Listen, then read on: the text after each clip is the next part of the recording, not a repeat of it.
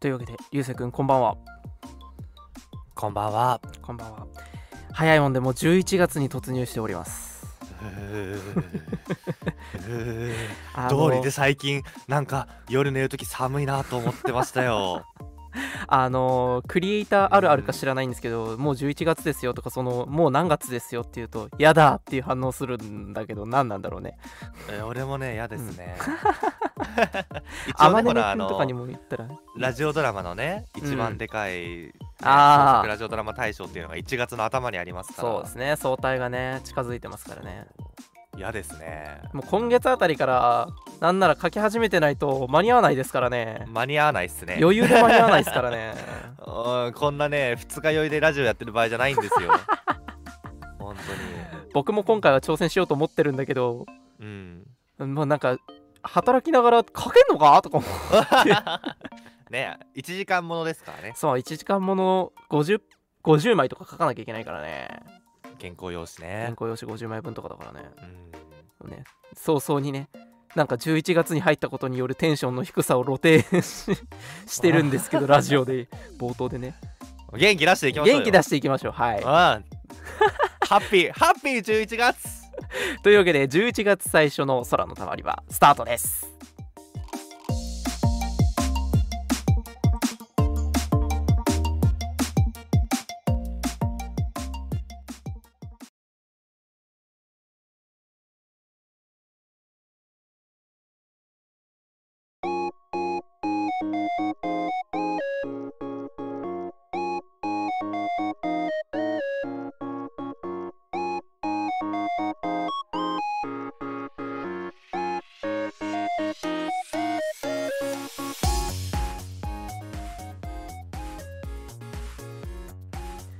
はいというわけで皆さんこんばんは。始まりました。本日の空のたまり場です。はいこの番組はラジオドラマ制作スタジオオートービスのメンバーが生配信形式でお届けする1時間のラジオ番組です。毎週トークテーマを募集しつつリアルタイムに皆さんとつながるチャットでも交流していきたいと思います。はい今週のトークテーマは結成6周年今までを振り返ろうです。ツイッターにて「ハッシュタグ空玉ラジオ」ひらがなで空玉カタカナでラジオでコメント募集しております番組後半のテーマトークコーナーまでにぜひとも投稿をお待ちしております。それでは早速最初のコーナーに移っていきます。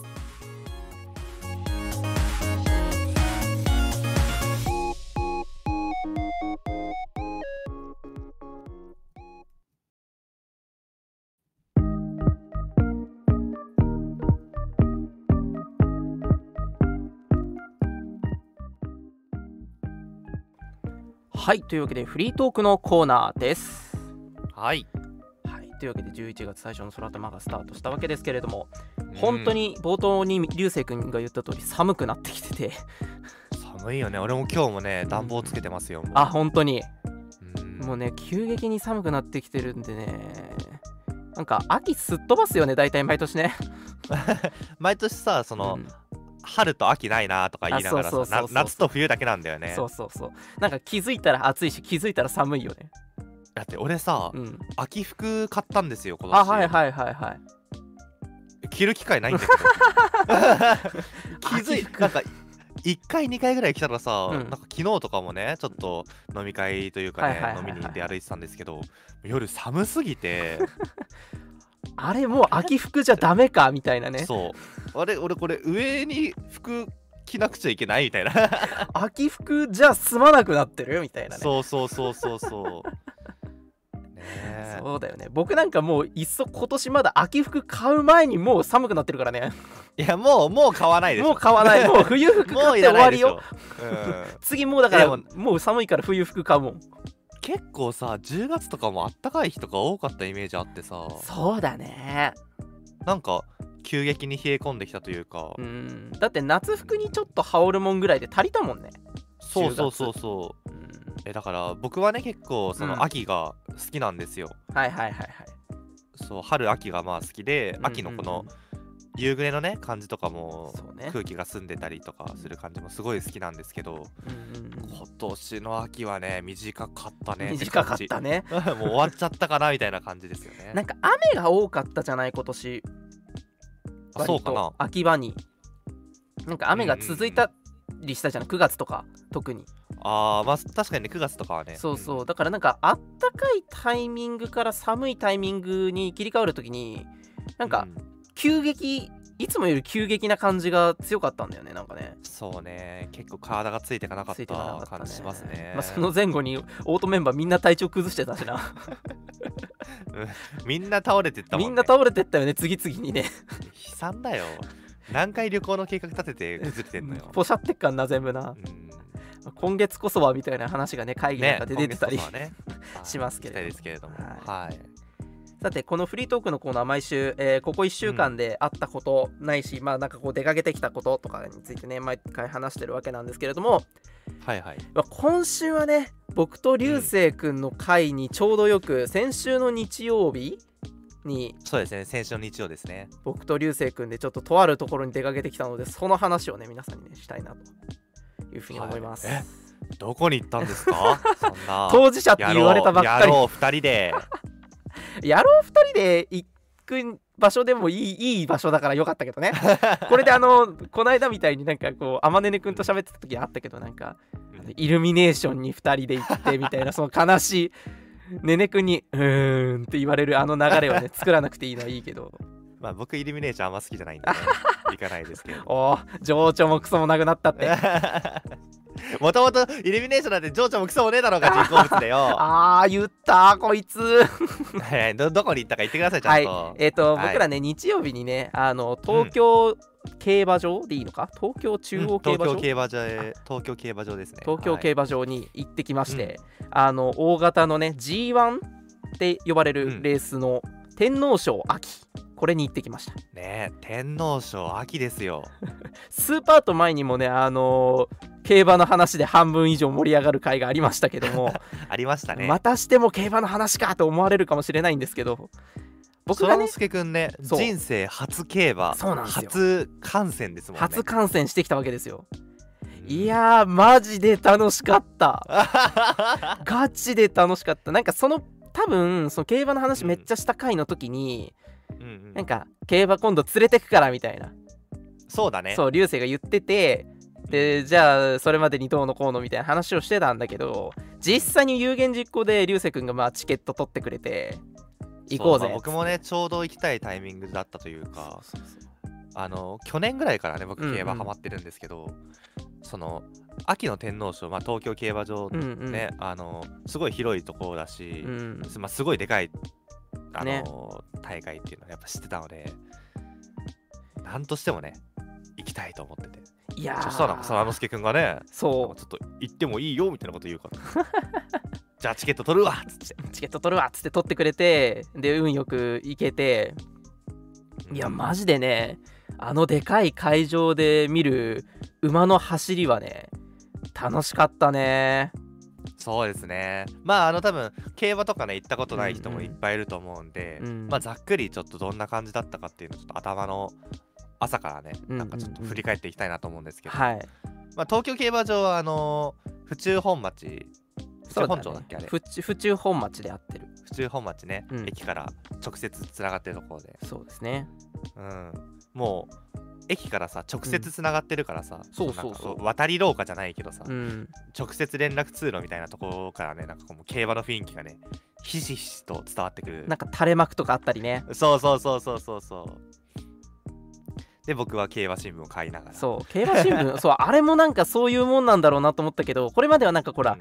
電車の中でもう競馬新聞をあの持ってるおっちゃんたちがペンでこう書いてるイメージが強かったんだけどなんか実際にはそこの競馬場の近くの駅からつながってる通路で、もう新聞屋さんが売ってて競馬新聞を。そうそうそうそう。みんなそこに並んでんなみたいなイメージだったね。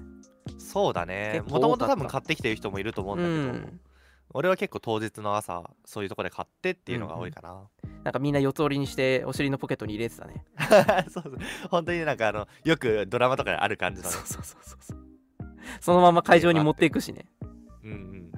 いやおもろかっでまあ東京競馬場入って、た入ってうんであれだよね。パドックっていうその馬がそうこうちょっと事前にねレース前にね準備体操してるみたいな。そうそうとこがあるんですけど。そこで俺たちがどの馬いいかな？って。もう朝最初行った時点でね最初のパドックが始まってたんだよね。確かね。そうだね。うん。なんかもう馬がテコテコ歩ってるとこがもうすぐ見れて。うんうん僕はねその時点でへえこんな感じかと思って。全然行ったことなかったからさ。うんうん。あなるほど。パドックってこういう感じなのねから始まってて。でねどの馬が可愛いだのなんだの言い出してね。いやなんか艶がいいが一番最初の感想だったんだよね。うんうんうんうん。なんか馬がさそのその日すげえ天気良かったからこう光が当たってツヤッツヤしてて。うんうん。そう。で周りのお客さんたちが「いやあの馬がどうこうで」とか「何番はこうだよね」とか「ちょっと何番足細いかな」とかいうのをもうやってて。まあ、みんなねみんなプロぶってるからね。なんかさ序盤のレースはともかくさなんか中盤から終盤にかけてのレースとかさもう後ろの方にいる人たちさずっと「いや何番はなんかどこどこでやった時にこうで」みたいなのをすげえ言ってたりとかして。うんうん。今回ダートだからなとか何メートルだとこの辺りから差し込んでくると思うんだよねとか言っててすげえみんなプロみたいだから 詳しいなとか旗から見たら思ってたけど。いやあれはプロぶってるだけです。あプロぶってるだけだったプロぶっかてるだけですあの競馬に100%はないんで。あそうだね。いやでも1日行って分かった。100%ねえなーって。ないね。だってさ僕が一番最初にうん。いわゆるそのまあ簡単に言うと当てたうん。レースがあったんですけど、うん。あの天皇賞僕そもそもあの日開催されるレースが全部天皇賞っていうものなんだと思ってたんだけど、うんうん実際には11レース目だっけ、そうだね。うん、全部で12レースあってでそのうちの11レース目が天皇賞秋って呼ばれるうん。一番でかいレースだったんですね。そうそうそう。でそれ以外のレースもずーっとやってるわけですよ。うん。でそのうち3レース目だか4レース目だかあたりで僕が初めて当たった回があったんですけど。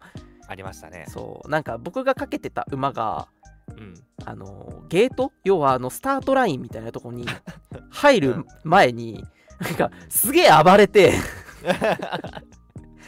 入りたくないよゲートに。そうそうゲートって狭くてさ多分馬も入んの怖い子もいるんだろうなって見て思ったけど、そこに入んのめっちゃ嫌がってて、そうね。そうゲートゲートインしないってなってざわざわしててこちょっと大丈夫かね。みたいな。あれも新馬戦っていう要はあんまレース経験がないよううんうんな馬の多分レース初めて走る子だったんじゃないかな。うん、ねえなんかうん、しまいにはとかね振り下ろされちゃってね。てか馬ごとバッターンって倒れて騎手の人振り落とされてて。うん。あ終わったこれ今回のレース。この馬かけたの終わったとか思って。えあの馬にあの馬にお金かけてるんですかそのすけくんっつってね。そうそう。ああ終わったじゃんっつって。出走しなければお金戻ってくるよとかって言って流星に言われてて、うん。そう。で結局単勝と副賞っていういわゆるシンプルに一番この馬がきっと勝つぜっていう応援馬券を買ってたんね応援馬券ね。そう。だったんであこれ出走しないでもらってお金戻ってきた方がもしかして得かとか思う。そういう失礼なことを思ってたんですけどなんかスタートしてみたらバカみたいにその子が速くて、ねあんなにバタバタしてたのに。そう。最後まで力いっぱい走ってね。力いっぱい走って本当に力いっぱいっていう感じだったよね走り方はね。うんうんなんでそこまで行ってで最後結局一等賞でうんうん。僕はちゃんと単勝副賞買ってたから見事戻ってきて、わあやったーって。そう。すごく印象に残った初回になったっていう。だからね競馬に100%はないがすごいね1手目のうんうん。当たりで分かったよく。そうね。そう実感した。面白まあ、あの今回そのすけくん初めてっていうことだったたんで、まあ、僕の方からねあのこういう買い方があるよみたいなうんうんうん。説明をしながら、まあ、実際に買っていって、ちょっそうですね。となんかね、うん、あの難しい買い方とかもねいろいろあったとは思うんだけど。そうだね。結構なんか組み合わせ次第でこういろいろ名前が変わるじゃない？そうだね。ボックスとかなんかうん。一等流しとか、うんうん。なんかすげえ変わるから流星がその前のレースでやった買い方を試してみたくなるわけよ聞いてる側のこっちは。だ かまあ、ら大体僕はねあのワイドのボックスとかそうそうそう。3連複一一一等流しとか。そうそうそうそうそうでいろいろ混ぜてった結果だんだんよく分かんなくなったりとかして。最後の方意味わかんない買い方ばっかりしてたそうそうよく分かんない買い方になっちゃったりとかして。これうん。3連複のボ あのボックスで買ってる意味ないよとか言って 言われたりとかね。うん。そうなかなかでもあのいろいろこう考えながらこっちも考えながらレース見て、でまた次考えてみたいなやるのはすごい楽しかったですね。そうですねまあで実際そうやって見てった中で、うん。まあ秋の天皇賞天皇賞秋っていう、一番でかいレース見ましたけどどうでした、やっぱねあの事前に流星から言われてたんだけど、うんうん。もうパドックで見た時点で天皇賞走る馬はもう違うからみたいな。見てくれから 違うからみたいなね。1レース目とかのねまだ全然走ってない馬ちゃんたちと比べると、うん。もう雰囲気から違うっていうそうそうそう。話してたんで。あのガチで違うあの周りに何かこうシュインシュインシュインって立ってるよね。湯気みたいなものが。緑だったり青だったり、ね、そうそうそうそう。なんかそれぞれの馬らしいこうオーラが立ってるしあとやっぱなんか特徴がはっきりしてた馬の。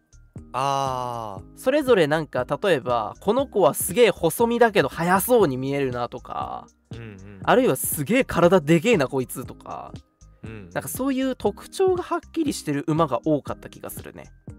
そうね、うん。実そ際馬もやっぱ勝ってきてる馬ですからね。そうそうそう。実際やっぱ結果残してきてる馬だからっていうことはあるんだろうけど。うん。分かりやすくこうやっぱ違った。全然。雰囲気が違う。ね、でそれでそのすけくんが勝った馬は？そうなんですよ。イクイノックスでしたね。イクイノックスだったんですけれども。なんか前日の夜にテレビを見てたら、なんかイクイノックス良いぞみたいな話をしてるたまたまニュース番組の特集を見て えじゃあイクイノックスかなとか思いながら当日会場に行き実際になんかパドックで見たらイクイノックスなんかあの速い顔してるんですよ。なんだ速い顔って。ものすごい速い顔してるんですよ。お前北島康介の顔見てこのこの人やっぱ速そうな顔してるんですよねね。とか言ったことあんのかよ。肩幅が広そうでね。いやなんなんだろうね。何が違うのか分かんないんだけどなんかさこうあの簡単に言うんだったらあの普通の鈍行の列車と新幹線を見てるみたいな顔がちげえみたいな。あーななんかちょっとシャープな顔してたんだよねイクイノックスね、うんうんうんでそれまでその日それまでのレースで僕がなんか割と買ってて当たったぜみたいなタイミングで乗ってた騎手の人がうん。いたんですけど、ルメールさんっていうルメールね。人がいたんですけどこの方がどうやら有名な騎手らしく、もう僕もね初心者始めたての頃にねう、ん、もうルメールさんが乗ったら勝つみたいな。そうそうそうそうそうそう。いわゆるルメール教みたいなね。そう。言ってでそのルメールさんがその日イクイノックスに乗ってたのよね。うん。でいやもうこれは信用度抜群でしょと思ってあんな速い顔してるしっつって僕はねイクイノックスにだいぶまあ多めにっていうか重なるようにかけて。うんうん。そうそう。あのイクイノックスが一等賞取ってて他の馬がここに入ってたらいいぞみたいな感じも含めてイクイノックス多めで買ったんですけれどもね。うん。いやなんていうかとてもとてもドラマチックな天皇賞だったと思うんだけど。あのね、うん。すごいレースでしたよ。そうだよね俺何回もね家帰った後 YouTube で見ちゃったもんわかレース映像る 家帰ってから見たわ俺も。まああの多分見てない方もいると思うんで、軽く説明するとあのーまあ大逃げって言われるような展開で、うんうん、うん、もう一頭の馬がバカみたいに速く走ってって。そうそう。イクイノックスじゃなかったんだよね。そうそうそうそう。パンサラッサっていうねうん。馬がいたんですけどいやもう大逃げ。大逃げだっ見たね。た見たことない。俺あれを見たのは本当にうん。あのサイレンスズカっていうはいはいはい俺の一番好きな押し馬がいるんですけど、うんうん。をかぶせるぐらいの速さでしたね。っていうかもうスタートしてどのぐらいだろう？なんか30秒ぐらいしたあたりからなんかちょっと様子がおかしかったんだよね。あれ？なんか一頭だけ前ずっといんなーと思って前って言ってもさなんか先頭にいるって意味じゃなくてうんうん。あの図抜けて集団から前にいるんだよね。ね何頭分空いたんだろう空いたんだろうみたいな。でしかもそれが30秒45秒1分って経つうちにどんどん広がっていくのよ。そうそうそうそう。え？え？みたいに会場が鳴り始めていやあの会場のざわめきはね現地行ってよかったなって思ったぐらいだった、そう。すごいざわざわざわざわざわってしだすんだよね。このままこのまま行っちゃうのかこいつみたいなね。大本命っていうわけじゃなかったんですよね多うん分パンサラッサが、だからだね。人気的にも7番人気とかったと思うん。だからそれがまさかの終盤も終盤になるまでずーっとず抜けて先頭にいるもんだからもう会場はもう興奮と絶望の嵐みたいな状態になってて。すごかったよすね。ごかったよね、うん。なんかでまあ東京競馬場はね最後うん直線が結構長いんですよ、そうですね。400m ぐらいあるのかうんな、うん。だからそこで最後まで逃げ切っちゃうのか。えここのまま逃げ切っちゃうのかみたいなところで後ろからねね。イクイノックス猛追すげえ早かった急に。させさせさせっつって。あの競馬とかでねよくね「させさせ」っていう言葉を言う人がいますが、言ってましたねそらのすけくんね。させさせさせっつってあのさせで合ってんのか分かんないんだけどさせさせってとりあえず言ってたよね。うん。後ろからまあ要は追い上げて前に差し込んできたらいいからさせっていうことなんだろうけど。いやー早かったねだからその世紀の大逃げとうん。世紀の大差しっていうのを大差し。1レースの中でしかも天皇賞秋っていうすごいでかい舞台で見れるっていうのは、いやあれはね多分今年一だったと思うしいやあれ今後の歴史を語るな中でも結構ピックアップされるようなレースなんじゃないかなっていうのをね。そうだよね。それをね初めての競馬で 初観戦でしかもななんとそれを見た上で当てて勝つっていう。最終的にイクイノックスがギリギリで抜いたんだよね。抜いたねギリギリでね。ギリギリで抜いて。だからイクイノックスが1位で2位がパンサラッサっていう結果になったんですけど、うん。いやーマジで本当に熱かった。面白かったね。いや本当に面白かった。あんな風になんかこうドラマチックに展開されるレースをまさか初めて行った回で間近で見れると思わなかったからね。そうだよね。大興奮でしたね。あれはあれをうん。面白いって思っちゃう空之介くんは、うん。もう競馬にはまりますよ。だってあれだったもんね。当日の時点でもう帰り「いやめっちゃ楽しかった。また会ったら行きたいわ」って言ってたもん 横ではね俺がね1万円負けしてさ あーなんなんだーっつって。座り込んでたからね。俺の競馬のさ講座があるんだよ。競馬講座っていうね。うん。でもあの俺は破産したくないって決めてるから、うん。もうそこにお金入れてもうそのお金を元手に使うんだけど、ううんうわー1万円負けてあと口座に5000円ぐらいしかなくなっちゃった。ー いや珍しいらしいんですよ流星君曰くね。だって現地競馬はね俺今までに3回目だったんですけど、うんうんうん。3回目行くまでのトータルがプラス2万5000ぐらいだったんです。あー。毎回なんとなく勝ってたんだね。毎回ね1万ぐらい勝つのあー1万ぐらい買って「わーい嬉しい!」とか言いながら言ってたのになんかね横の鳥に全部吸われていきましたね。まあ僕のは完全にビギナーズラックだと思いますけど まあね。あれがデフォルトではないはずだ。まあでもなんかさ本当にあの、うん。初めて競馬をやる人をなんかこう、俺的には楽しめ楽しませられたかなっていうあそうだね。本当に楽しかった,、うん。なんかちゃんと魅力も伝わったかなって思ったしそうだね。その辺は良かったかなって思いますね。まあ1万円かけてね友達を同じ趣味に誘えたならいいかなっていう感じです。はい。僕はね会場から帰る時点であのトントンよりちょっと多いくらいになってたんでお昼ご飯とかも食べてトントンよりちょっと多くなってたんだったら買ってるでしょっつって、いね。ニコニコしながら帰りましたけど。だって空之介君あの日だから馬の競争ドラマを見ながら、ご飯食べて、うん電車乗ってうん。うんお金は払ってないんですお金払ってない。どれにも、結果お金払ってないようなもんよ。うん。なんならお金もらえたぐらいだねそうそう。ちょっとちょっとぐらいだけどね。本当に500円とかしかもらえてないけど。でも結果ねあの1日楽しんでお金かかってないからね。ね。でそれはいい優秀だったね。そうだから全然掛け金とかをあの多く積まなくてもね、うん。あの楽しく遊べるあのギャンブルというかまあ僕はねドラマだと思ってるので。うんやっぱね皆さんも、うん。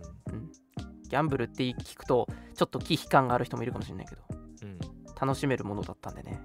そんなになんかやばいやばい感じはしないよね。なんか会場もなんか思ったよりこうあの怒号と 何かにこうまみれたか欲望にまみれた感じは全然しない、そう意外となんかねクリーンな感じですよね。そうライトな遊びだなって思った。大人が遊ぶもんだからだとは思うけどマナーもいいし。これは僕の偏見ですけど、うん。パチンコとかに比べたら全然優しい。でパチンコってほらなんかホールとかの雰囲気もちょっと音の大きかったりしてさ、うん。ちょっとこう入るのうーみたいな感じするけどよどみがあるよね。ね。全然ねそうだね。あのお金使わなくてももはや美味しいもの食べてるだけでもいいですしね。そうそうそう。別にかけなくてもいいよってうん。思った。面白かったですね。何にせよ楽しかったですと。はい。いうわけでございいました。ぜひ皆さんも東京競馬場ないしお近くの競馬場に足を運んでみてください。はい。というわけでね、えー僕ら僕らが言った天皇賞秋の話がフリートークのコーナーでございました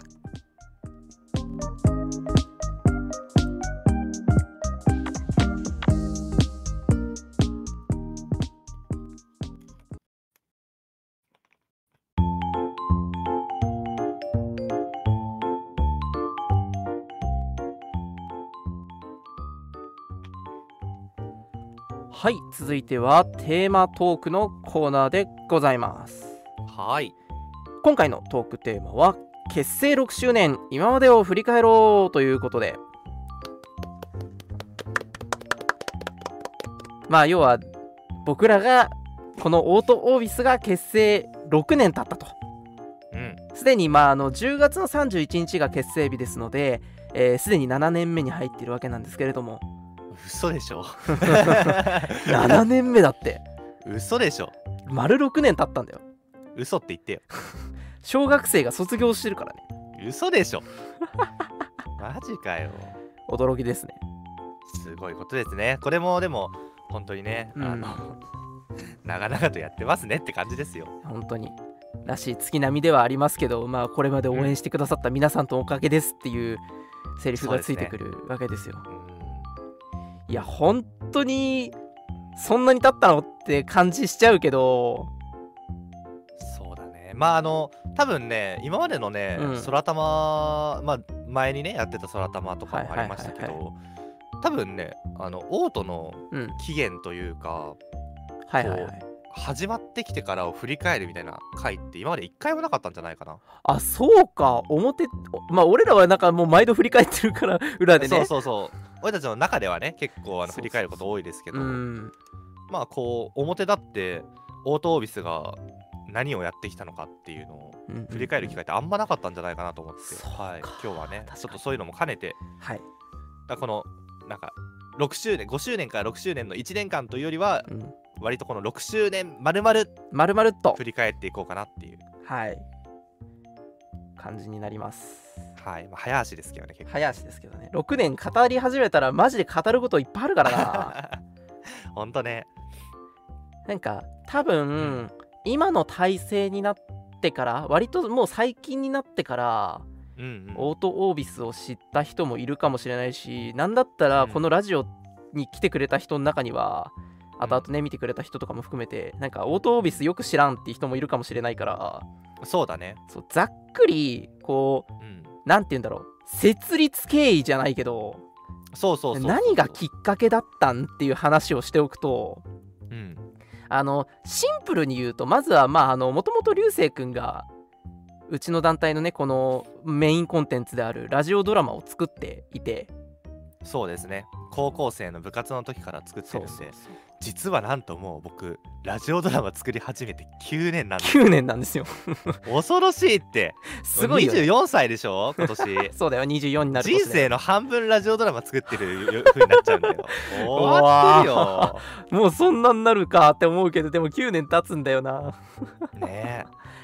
まあそうやって高校の時からねうんラジオドラマっていうのに、まあすごいあこれはもうすごいコンテンツだと思って、なうん音だけで人を楽しませることができて。うん、うんうん。でその音によって自分の記憶をこう呼び起こされながら自分の頭の中で映像が完結していく作品がうん生み出されていくっていう行為がすごい俺は面白くて。うんうん。うんだからこう9年もやってるんですけど。そうですね。で、まあ、高校生の時にね、まあ、なんとかあの NHK とかであの作品が賞に選ばれたりとかして、そうね。はい。まあ、その時からまあ将来もこういう作品作りラジオドラマは作っていきたいなっていうのはありました。はい。ででまあね、うん。部活でやってたわけですよ。そうそうそう。そう。そう僕らも僕も当時同じ部活にいたんだけど僕は別のことをやっていて。うん。でまあ流星君は単独でラジオドラマを作ってたわけですで早いもんであの3年生になり僕らは部活を引退ししましたね。でしばらく経った10月のとある日っていうかさっきも言った通り10月の31日なんだよね本当に。うん。あの帰りにたまたま そっから話すともう怖いけど。俺でもね今でもその風景は覚えてるいよやそうなんだよ。俺も覚えてるんだよ緑色の学校でさ。そうそうそう。緑色のね校舎でね。そう校舎で。流星くんがたまたまこう教室からポッと出てきたところに僕が通りかかって「あお疲れお疲れ」みたいな「もう帰んの?」みたいな話をしてて。うん。でその時不意に流星くんから「いやさ俺大学行ってもラジオドラマ作ろうと思ってんだけど一緒にやらん」っていうのを不意に喋りかけられたのがスタートなんですよ。ねその一言で6年続いて6る年続いてすごいよ。本当にその一言だけだったよねスタートはね。うん。そのまんまなんか。あちょっとその前とかに多うん。分俺は、そのそうね。前日経緯があるとすればうん。その大会に出す作品とかの,、うん。そのまあ、自分で書いた脚本をうんね、うん。やっぱ他の人にも見てもらわないといけないので諏訪之助君とかに見せて、うんうんあなんかその時の返ってきたコメントっていうのは結構なんか俺的にはあいいなってうん思えるような内容だったから、いやなんか将来やるとやるって考えた時にうん空がいいなって、うん。うんうんうんその時は思って、そうね。ね声かけましたね。なんかだから僕にとってはなんかうん。唐突に始まったうん感じだったし、でもまあ今こう立ってみれば結果正解だったわけなんですけど6年も経ってるんで。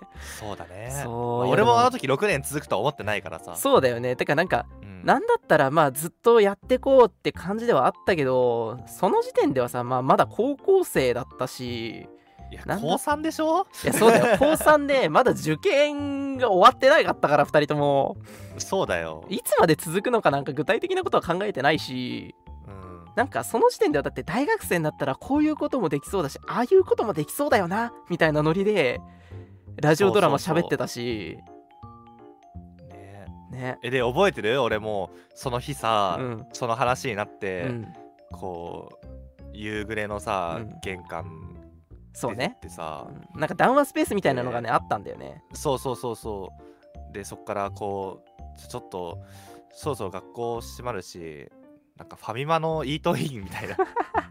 そうそうそうそう。ところ行くかっつってイートインの中でさノートかっぴろげてさ、うん。じゃあ俺たちの団体名何にするかっつって。そうそうそうそうどうするかっつって考えてついた名前が今のオートオービスという名前です。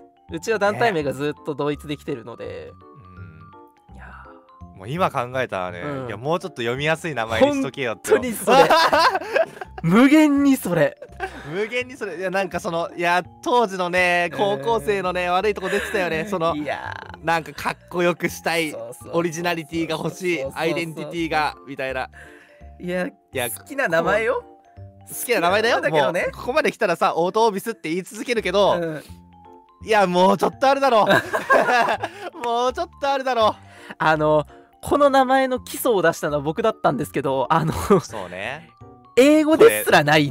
これ何語でしたっけ？ラテン語です。ラテン語のなんか俺たちのねそのうん基本コンセプトというか。そうそう。ポリシーじゃないですけど団体のねコンセプトから着想を得て、どっちがどっちだったかちょっと確かオートがうん。えっと伝えることっていう意味で伝えるとかだったかな。そうそうそうでオービスが世界世界とかだったそうんだよねそうオービスが世界、界なんだよ。うん。だから伝える世界を伝える世界に伝えるも意味が入ってるけど、ん。世界を伝えるが強くて。そうそうそうそう。そう。俺たちの伝えたい世界を伝えこうなんていうのかな。音で作ってい伝えを伝えようみたいなね。こうそうそうそう。っていうのを意味を込めてオートオービスとつけたのがもう本当に結成日の10月31日で。うんでここまでやってきて。そう長いよね。長いね。6年ずっとオートオービスやってるんだぜ俺ら。すごいよね。まあ途中さもちろん、ん。そのまあ最近とかもそうですけど作品をねそんなバンバン出してない期間ですけど、うんうんうん。それにしたってね6年やるって大変ですから。うんそうだよ。だって俺たちが始めた当初のさ、うん。M3 に出てそ出てたね、うん。その一緒にやってたラジオドラマ作ってる人たちが何人残ってるかって話ですよ、そうね。団体さ団体さんであここ今もいるよなっていうところは数えるぐらいしかいないよね。いや本当にねへ減って、まあ、また新しいサークルさんとかとうん。仲良くなったりとかもあるけど、そうだねぱ続ける特にこういうなんていうのかな。もう大学とかの垣根じゃないじゃん。要は大学のサークルとかじゃないし、うん。なんか当時から異質だったよね。大学行きながらその大学のサークルじゃないところで作品作るっていうのは。大学とは別のサークルみたいなものがある感じだったからね。今でこそスタジオになりましたけど形的には。うんうんううん。んなんかだから始めた当初は僕と流星くんしかいなかったんですよ。一番最初はね。そうね。初期メンバー2人ですからね。そう。まあただその時はまあ形を成してると言えるほどじゃなかったんでまだその初期メンバーというほどじゃなくてどちらかというと創設メンバーがこの2人みたいなそうね。感じでスタートしてで最初は本当にもう立ててこれからこういうのやりたいねってなったけどゆまあなりやりたいよねって言ってるだけだったからそうあの流星くんからね脚本なんかないっつって俺がもらいに行き 脚本にペン入れしてこここうしようぜみたいなのを入れて流星にまた渡して。いまだに公開されてないやつね。そういまだに公開されてない作品が1本あるんですけど。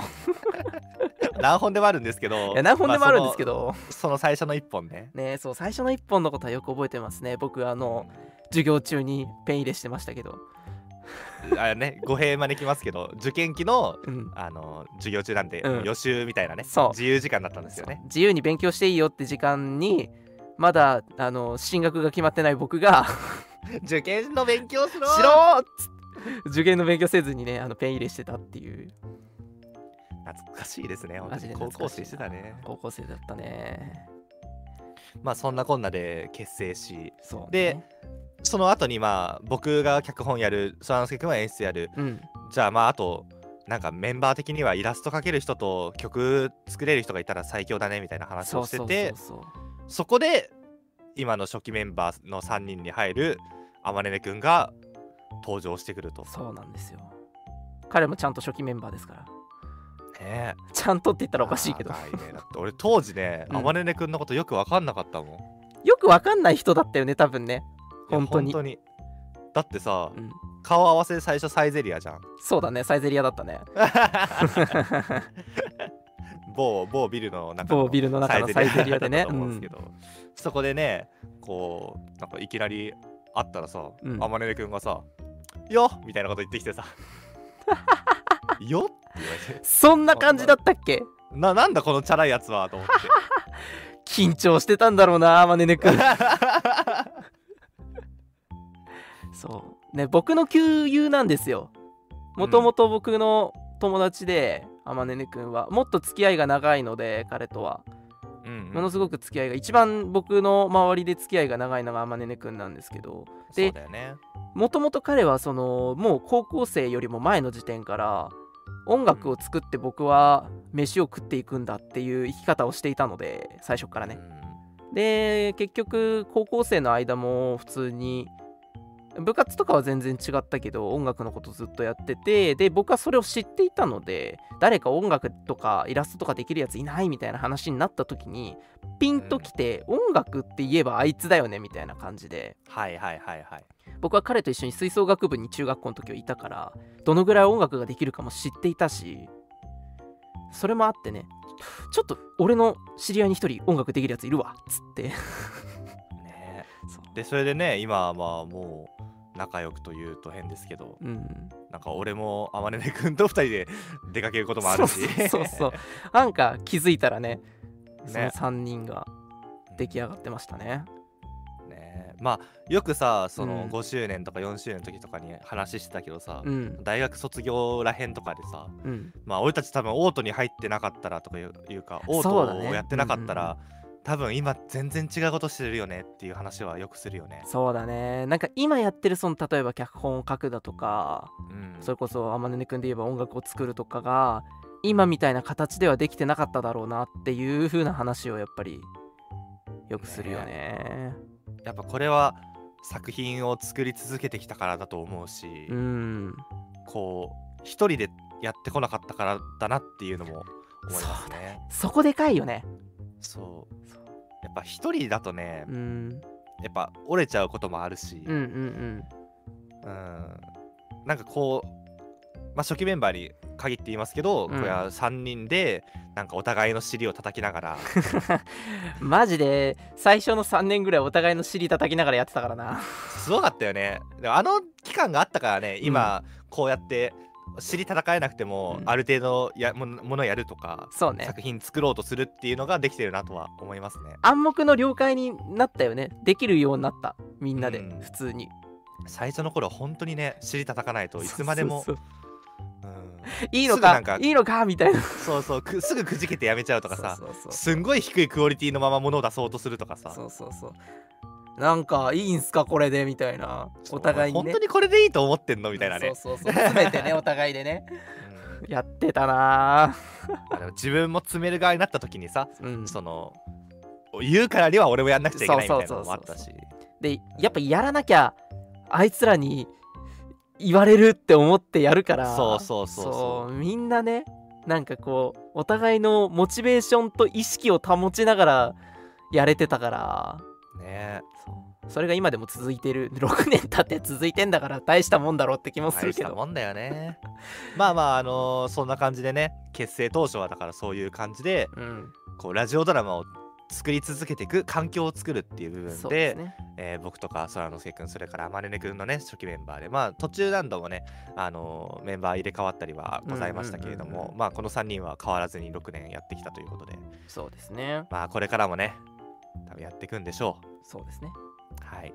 まああのーメッセージねあのいただいてますんで、そうですね、はい。ちょっと読み,、ま、読みたいと思います、はい。木野さんありがとうございます。ありがとうございます。あの木野さんはねちゃんとねあの僕たちの初回の M3 の参戦の時から。そう。ものすごい古参ですから。知ってるかんなお前顔も。顔も名前も全部一致してるからな。何の脅しだよ。えー、空之介さん、流星さん、こんばんは。こんばんは。トークテーマ、結成6周年、今までを振り返す振り返りますですが、6周年おめでとうございます。ありがとうございます。どの作品も好きですが、印象に残っているのは、青春のロスタイムに奇跡は起こらないディテクティブです。これからも応援させてください。ということで、ありがとうございます。いありがとうございます。や、マジで俺、今回のトークテーマ、うん。あのメッセージ来ること想定してなかったから、あのありがたいんですけれども、ほんとね。青春のロスタイムに奇跡は起こらない、これもう僕たちの、えー代表作だよね、代表作にして、うん。今僕は最初の作品とか言いそうになりましたけれども。最初の作品ですよ。最初の作まあまあまあまあまあちょっとね詳しい話するとあれですけれどもまあ多分僕たちがメインだって多分作り出してるのは多分ここからなんですよね。そうですね。ちゃんとした作品として今も残る形で持ち続けてる最初の作品になりますかね。ね。僕の YouTube チャンネルにこれ上がってますけどうん。今もう7000回再生いきそうです。うわすごい。そんなにいってるんだ。はい。いやーすごいな。一応ねこのチャンネルでも確か公開はしてるんですけどなぜかね僕の方に公開されてるやつに再生数が吸われていくっていうてか先にそっちを公開したがために なんか優先権がそちらにあるみたいになってねそうだね。これ2018年の春 M3 の作品でございます。る2018年だなあれうんすごいよね。マジかまあなんかこんだけ年数が経つとねちょっと言えないこととかも結構出てきてて、あのまあまあざくっと言うと、うん。まあ、出てもらったね演者さんとかがうん。今はもう結構あの頑張っていらっしゃるとかね。そうね。そういうことがあのございまして結構こっちの僕のね運営サイドとしてはなんかけ結構ねあのこの6周年の間に作った作品とかで何回も、あのちゃっかり名義変更とかしてる作品もあるので まあ子さんの方はそこもね楽しんでもらえればいいんですけど、前とちげえなクレジットみたいなね。なんかラジオの音声聞くとこの名前なのになんか違うなみたいなねことはねありますね。結構。あと誤解のないように言っとくと僕らが今も見れる形で残してる1作品目っていうとなんかうん。最初の本当の1作目が何かやましいことがあったかのように聞こえるかもしれないんだけど 決してそんなことではなく単純にクオリティ不足です。クオリティ不足とあと裏では3部作として作られるはずだったのに1部作で完結したっていう裏事情がね。クオリティ不足だよ。だって俺アオロス アオロス聞くとさ、うん。今でも完成度高いと言うと変だけどさ、そうね。ようようこんな作品作ったな最初の方でって思うもん。っていうかいまだに僕らのお互いの認識として、いやーアオロスを超えるかどうかみたいな基準がいまだに根を張ってるからね。一定ラインであるよね。そう。なんだろうねこうやっぱアウロスの凄まじさがあるんだよなうちの団体の中で。ねいまだになんか会話の途中とかでさ、うん。アオロスのネタをぶっ込まれることあるもんね。そうね。青春だよね。青春とか言ってね。主に流星がぶち込んでる じゃあ俺がぶち込まれてんだって。大体ねねくんが言うんだよ。あそっかそっか。ねねくん違うんだよ。アオロス好きすぎるんだよあの人。あの人アオまあでもロス大好き、そんなねアオロスも、うん。まあもう6年もた6年とか5年ぐらい4年ぐらい経ってますけども、まあ僕とかもやっぱね。脚本をね当時まだ勉強してない期間だったので、うんうんうん。その後ぐらいからやっぱ勉強しだしてからは、まあ、直したいなって部分もたくさんありますし、うん。まあ、あまねねくんとかも結構ね音楽に関してはいやもうちょっとなんか今だったら作り直したいなとかいう話もしたりするんでね、そうだよね。まあなんか僕のね望みとしてはまあ10周年ぐらいの時にアオロスの続編みたいなものをね。そうね。ずっとやりたいって言ってるんだよね。とか思うんですけど。まあそうそう,、ねいうのも考えられるだけの年数が経ってきたということではございますね。そうですねはい、まあじゃあちょっとこの流れでうん。軽くザクザクと今まで作った作品説明していきますが、はい。えーディテクティブはねその時に作られてた空之助くん作品ですね。はい。僕はこれがコメントに出てきたのがすごく嬉しかったよ。思い入れが強いから。うんうんうんやっぱりね出てきてくれてよかったですね。大体あの M3 に出していた時はメイン作品で流星が脚本書いたものと、まあ、サブというかカップリングに僕のね作ったちょっと短めの作品が一緒に入るっていう感じを繰り返してきたので。うんうん。その第一作がこれにあたりますね、はい。で2018年秋に、うん。えーフルカウントフルベースという、まあ、はい。野球の作品2連チャンという、2連チャンというか野球の作品ですね。そうですね。うんフルフルで空之助くん作品がうん。三味7割演劇部という。はい。コメディ作品でした。ね。コメディは僕が全然書かないんで、うん。なんかそういう意味でもこうメイン作品とはちょっと毛色の違う作品を空が書いてくれてるっていう印象は当時からありますね。はい。で2019年春「フォーリングメロディーズ。はい」それから「懐かしい。使いだリーマン庭園で」っていう。そうですね。フォーリングメロディーズは一緒にあの展望台というか行きそうだね。天文台みたいなところにあのーロケハンにね僕と流星君で行って。懐かしいねあれどこだっけ？懐かしいな。あれはどこだったっけかな？なんかしばらくバス乗ったりして行ったから。なんかあの調布とかの方だった気もしなくなんもないね。か調布とか国立とかあっちの方だったような気がするよね、うん。ね。まあそういう感じで、まあ、なんかロケハンして作っていきたいよねみたいなうん。話になった時でもありますね。そうですね。はい、で2019年秋「ホタルの灯火に」それからはい写真撮りの話という、そうですね。蛍の灯火にはつい最近公開、無料公開が始まった作品でもありますから、そうですね。うん、はい、タイムリーだね。うん。この時もね割と「ホタルの灯火は」こうラジオドラマではあんまやらないというかうん。そのいろんな視点キャラの目線で物語が進んでいくっていう、まあ、群像劇うんとになっ言われるね。てますけど、うん。うんまあ、今だったらね俺やっぱもうちょっといい群像劇やりたいなっていう感じをしてます。群像劇って一般的にはラジオドラマでは、まあ、難易度が高いと言われてる部類にね当たるんで、うん。今やるならもっとこうは当然ね出てくるかなと思いますよね。初めて群像劇に取り組んだ回でもあったしね。ね。で2020年春乾いたそこにとなっております、これが特大ロケ班だったんじゃない？これ特大ロケ班ですね ダム行ってね。ダム行ってね。懐かしい。ちゃんと一日ダム見て回ってから作られた作品だったんで、うん、うん、まあ、一応ねこれはあの僕が創作ラジオドラマ大賞に出したやつなんですけどそうですね。それをちょっと改編というかリメイク変して。更してうん。っていう感じでしたね。そうでしたね。で2021年春。この辺僕淡路島いるんですけどはい。夜舞ごと。読まないことしいですね。懐かしいな。これも結構淡路島の海が、まあ、舞台になってるというか。ね影響をそこから受けてうん。書いた作品だったね。で2021年秋に「明日夜に溶けそうな君と。はい。夜溶けだ。これが今んとこうちで出てくる大あの長編作品では最新作になりますけれども」そうです。そうです。でまあその間にえっと、結構 YouTube の方とかで、うん。まあ、長編ほどじゃないけどっていうので「あの曖昧ボーダーライン」とかそうですね。し「ずりゆきとか。とか。の辺が出てますね。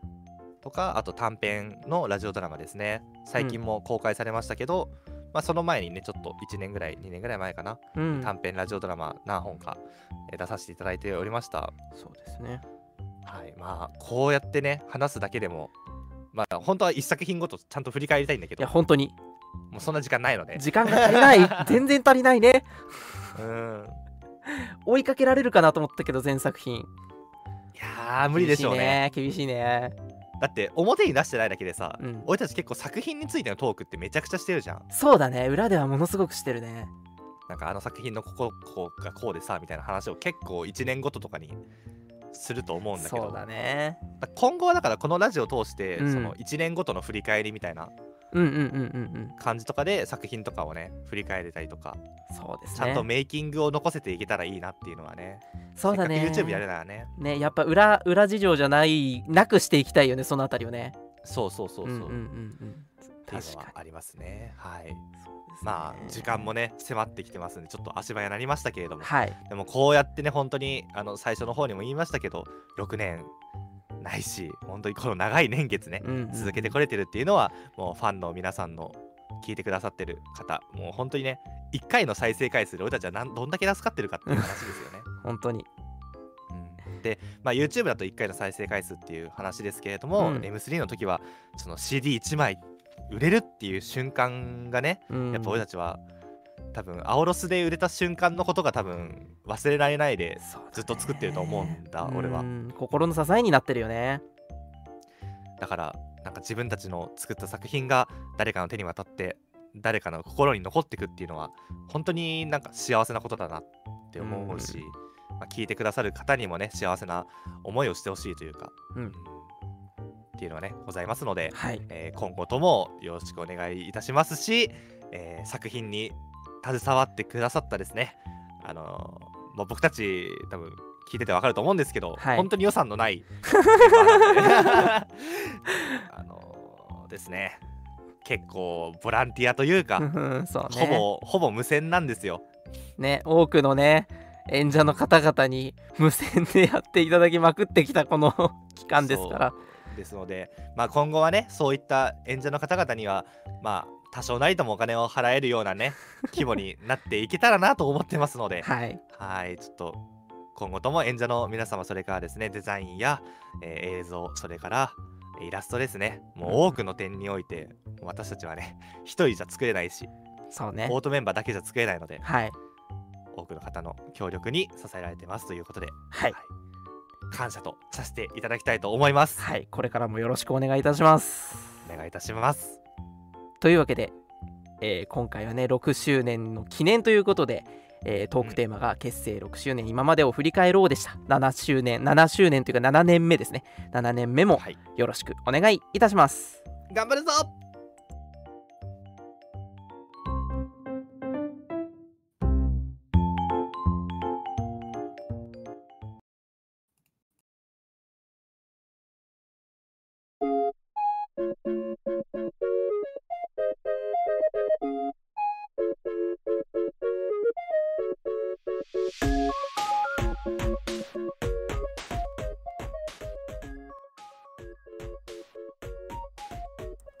はいというわけでエンディングです。はい。いやーやっぱ6周年を語るにはねあまりにも短い時間だったかもしれませんけれどもね。フリートークで競馬なんて話してんなって話ですね。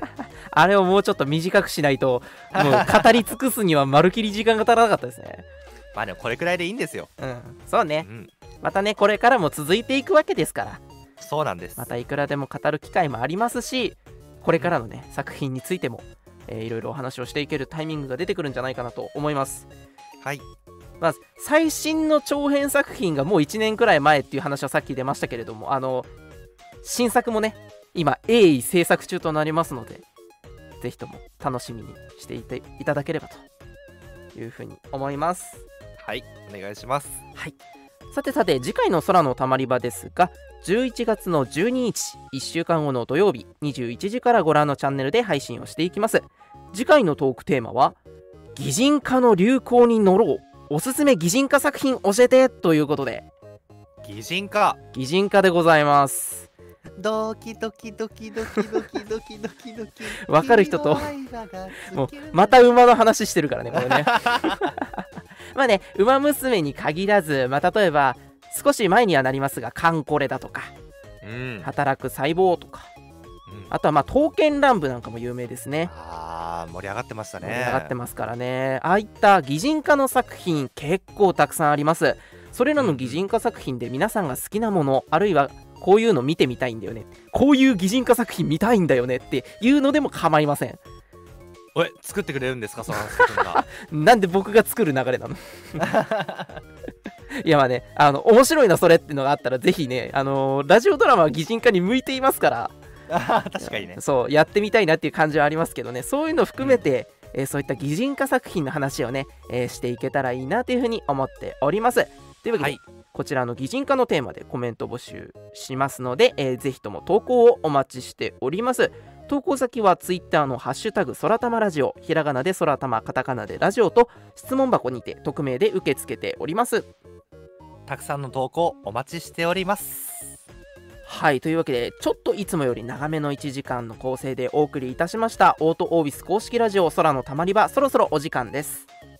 来週の配信でまたお会いしましょう。これから7年8年と頑張っていきますので今後とも応援の方よろしくお願いいたします。お願いします。チャンネル登録や高評価もお忘れなくお願いします。あお願いしそれではますバイバーイ。バイバーイ